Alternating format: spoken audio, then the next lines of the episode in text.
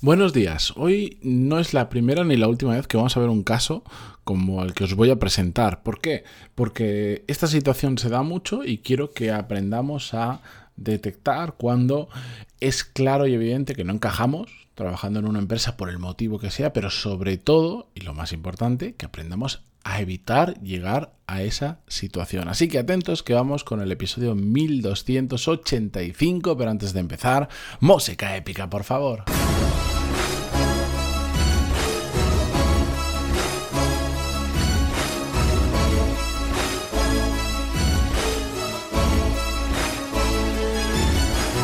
Muy buenos días a todos, bienvenidos. Yo soy Matías Pantaloni y esto es Desarrollo Profesional, el podcast donde hablamos sobre todas las técnicas, habilidades, estrategias y trucos necesarios para mejorar cada día en nuestro trabajo. El caso que os voy a contar hoy es el de una oyente que me envió por email a través del formulario de contacto, que sabéis que me podéis enviar vuestras dudas, vuestro caso, vuestro feedback, lo que queráis en pantaloni.es barra contactar. Os voy a leer el email que es que es cortito y cuenta perfectamente la situación y después voy a responder no solo a las dudas particulares que está oyente del podcast me hacen en el email, sino también voy a ir a lo general de este tipo de situaciones. Pero antes de leerlo, quiero darle las gracias a nuestro patrocinador de hoy, que nos está acompañando toda la semana, a Invi, que es una herramienta que te ayuda en todos esos procesos comerciales, por ejemplo, para lanzar ofertas de venta, de gestión, cambio de condiciones, información o de atención cliente donde nos enfrentamos con procesos que a veces son frustrantes para el usuario porque no utilizamos el canal adecuado, no lo ofrecemos esa información en el momento perfecto, ni personalizamos suficientemente la infinidad y prácticamente, bueno, ilimitada casuística que existe y que muchas veces también para la propia empresa es un problema porque son procesos ineficientes, difíciles de medir si están funcionando o no y al final todo eso hace que sean caros. Bueno, pues ahí Invi te ofrece una solución a través de su herramienta de chatbots que te ayuda a hacer estos procesos más simples, más rápidos y eficientes a través de diferentes canales con los que nos comunicamos con nuestros clientes. Dadle un vistazo a su web, es una herramienta muy interesante, por eso está en el podcast, por eso la recomiendo, porque te ayuda a hacer las cosas mejor. invi.me e. Muchas gracias, Invi, y vamos con el episodio. Bien, el email que me enviaba la oyente del podcast, que voy a mantener el anonimato porque así me lo ha pedido, decía así, hola Matías, me pongo en contacto contigo, aunque no sea la primera vez, porque recientemente me he incorporado a una startup y de las dos semanas ni un día he salido a mi hora. La jefe empieza a mandar cosas Em, por Teams, una de estas herramientas de comunicación, a eso de las 5 y media de la tarde y ya rompe todos los planes. No hay planificación y todo es al día prácticamente. Pero estoy aprendiendo y al parecer, según lo que me han comentado, es algo que esto pasa con normalidad. Los responsables echan horas y buscan lo mismo en los demás.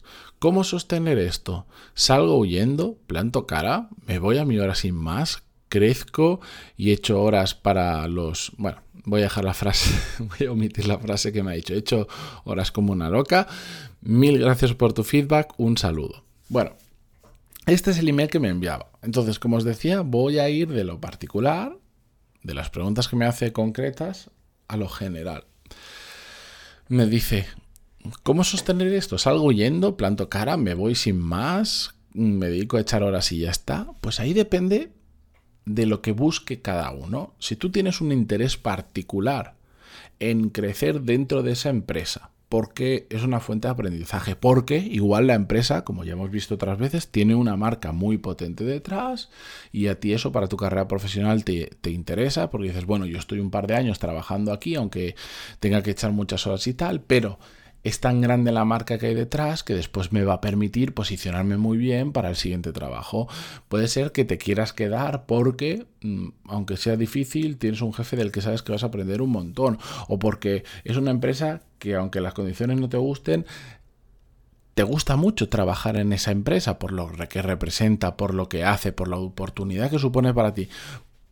Por mil maneras, puedes querer seguir haciendo eso. Entonces, si tú entras en una empresa que tiene esa dinámica de trabajo, lamentablemente, y más tratándose de una startup, que una startup, pues para si alguien no lo sabe, es la definición de una empresa normalmente, normalmente pequeña, pero que crece muchísimo. Después hay empresas que ya se han hecho más grandes, se les sigue consiguiendo startups, pero bueno, ya lo veríamos. La cuestión es que si estás en un tipo de empresa de esto, mm, normalmente suelen funcionar así y Simplemente, si queremos permanecer ahí, tenemos que asumirlo, porque normalmente, al ser empresas pequeñas, si no sigues esa dinámica, fácilmente se ve que tú no la sigues y normalmente pues terminas por no encajar en la empresa porque, eh, digamos, no hay un paraguas como en una, en una em, normalmente, ojo, generalidades, en empresas muy grandes hay un paraguas que cubre todo lo que hacemos y hace que desde lo bueno que hacemos hasta lo malo, esté cubierto por ese paraguas y se vea menos, sea, estés menos expuesto para lo bueno y para lo malo, pero estés menos expuesto. Y por lo tanto, que en una empresa grande tú no eches tantas horas o te vayas antes, queda más difuminado, se percibe menos, se ve menos que en una startup, donde es claro y evidente porque hay muchas menos personas trabajando. La cuestión es que si es una startup y funciona así y te quieres quedar, vas a tener que pasar por ahí. Si eso va, no te aporta nada, va en contra de tus valores, de tu estilo de vida, de tu forma de pensar o de lo que sea, mi recomendación, por supuesto, no es plantar cara porque es luchar contra la marea, sino reconocer que por lo que sea te has equivocado y buscar otra cosa y ya está, despacio. Para eso os recomiendo que escuchéis, si queréis, el, episodio que se llama Trabajos de Supervivencia, que es básicamente, es muy resumido, es cómo aprovechar el trabajo en el que estás actualmente para buscar el siguiente y no dar un salto a lo loco, decir, pues lo dejo todo y me pongo a buscar, porque a veces eso eh, que genera situaciones complicadas y nos lleva a tomar malas decisiones por un tema de, por ejemplo, mm, de que nos quedamos sin dinero en el banco y tenemos que trabajar. Pero bueno, escuchad el episodio Trabajos de Supervivencia, ponéis en Google pantaloni.es espacio Trabajos de Supervivencia y lo encontráis fácilmente. Creo que es el 768 y eso que lo he recomendado tantas veces, pero bueno, me olvido. Ahora, recomendaciones generales a todo esto. Otra vez tengo la necesidad de decirlo y no me cansaré y lo repetiré mil veces si hace falta qué importante es investigar dónde nos metemos. Hay industrias o tipos de empresas que ya indican que esta situación, la de que el horario no exista y haya que trabajar más de la cuenta, más de lo habitual, se ve, se ve normalmente. Los hay, Mm, seguro que conocéis industrias, si os ponéis a pensar, o tipos de empresas. Yo ya sé, si es una startup, la probabilidad de que eso suceda es muy alta, que no significa que después en las empresas grandes no se trabaje mucho. Para nada, hay de todos. Hay empresas que son prácticamente, que funcionan prácticamente como si fuesen empresas del Estado y, y puedes hacer tu horario e irte, y hay otras que se trabaja muchísimo más que en una startup, que todos sabemos que hay sectores complicados. Por ejemplo, la consultoría. La consultoría no vengo aquí a criticarlo ni a decir lo que está bien. La consultoría es conocido por echar más horas que un reloj. Entonces, si te estás en una oferta de trabajo y ves que estás en una empresa que está en un sector que es famoso por eso, tengámoslo en cuenta. Por eso, hoy quiero daros una serie de, de recomendaciones muy fáciles cuando estáis en la situación en la que estáis buscando trabajo y queréis evitar todo este tipo de problemas. Hay, una, hay un voy a decir, no es un truco para nada, es un... Es una forma de proceder en este tipo de situaciones, que yo les recomiendo muchísimo, que es un ejercicio que se hace en un ratito y que ayuda muchísimo a hacer las cosas bien. ¿Qué es?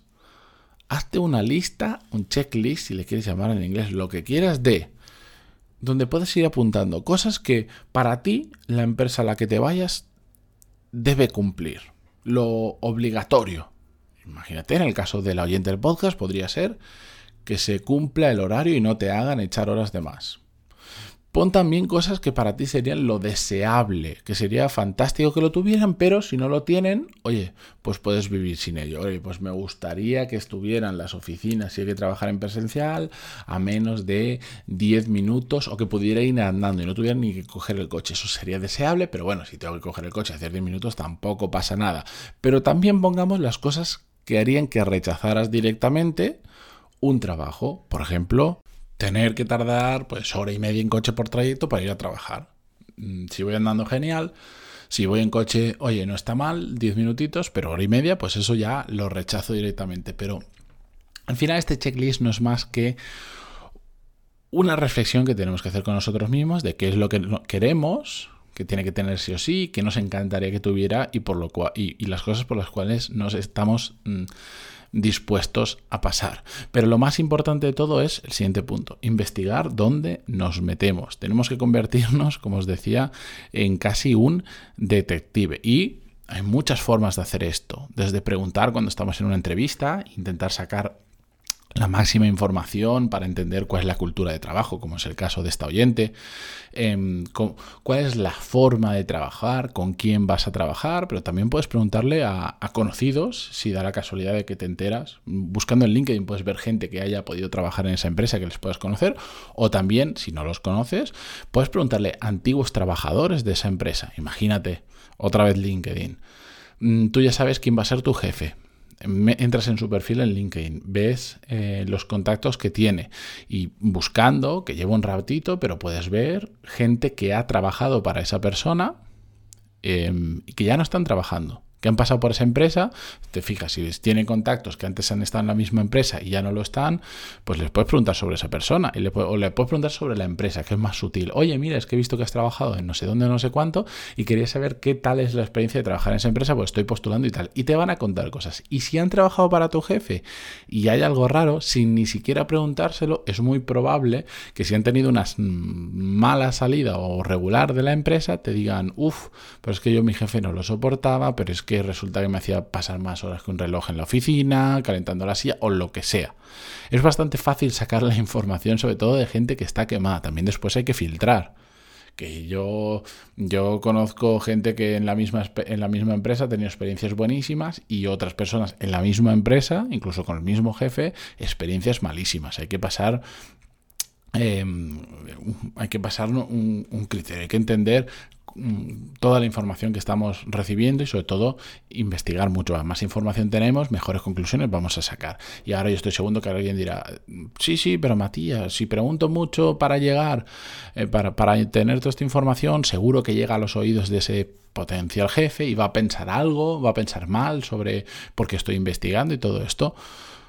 Bueno, la alternativa a que esto pueda suceder es no preguntar nada, no hacer nada y meterte absoluta ciegas, absolutamente ciegas a un trabajo y desear que tengas suerte y que todo salga como a ti te gustaría. ¿Qué prefieres? Porque además, si haces ese proceso de investigación, que no estás haciendo nada raro, que es una cosa muy habitual, y llega a los oídos del que va a ser tu jefe y eso le molesta y por eso te descarta o, o lo que sea, ya es una luz roja de que no tienes que entrar a trabajar con esa persona. Es normal, a mí yo quiero que la gente sepa dónde va a trabajar y si la gente investiga y si la gente me pregunta, me, me, parece perfecto, me parece lógico y entendible porque yo lo hago. Entonces, si yo me negara a que la gente me mirara el perfil de LinkedIn o preguntara por ahí qué tal es trabajar con esta persona, qué tal es trabajar en esta empresa, eso es una alarma roja enorme que ya nos está indicando de que igual no es la mejor persona para la que trabajar. Pero bueno, con todo esto yo me despido esta mañana. Muchísimas gracias por estar al otro lado, a nuestro patrocinador Invi por acompañarnos esta semana y a vosotros por dejar vuestras, ya sabéis, cinco estrellas. Si estáis escuchando esto desde Spotify, desde el móvil, sé que hay un poco de casuística, pero podéis dejar una valoración que se agradece. Llevamos más de 700 y ayudan a que esto cada vez lo escuche más gente. Gracias y hasta mañana. Adiós.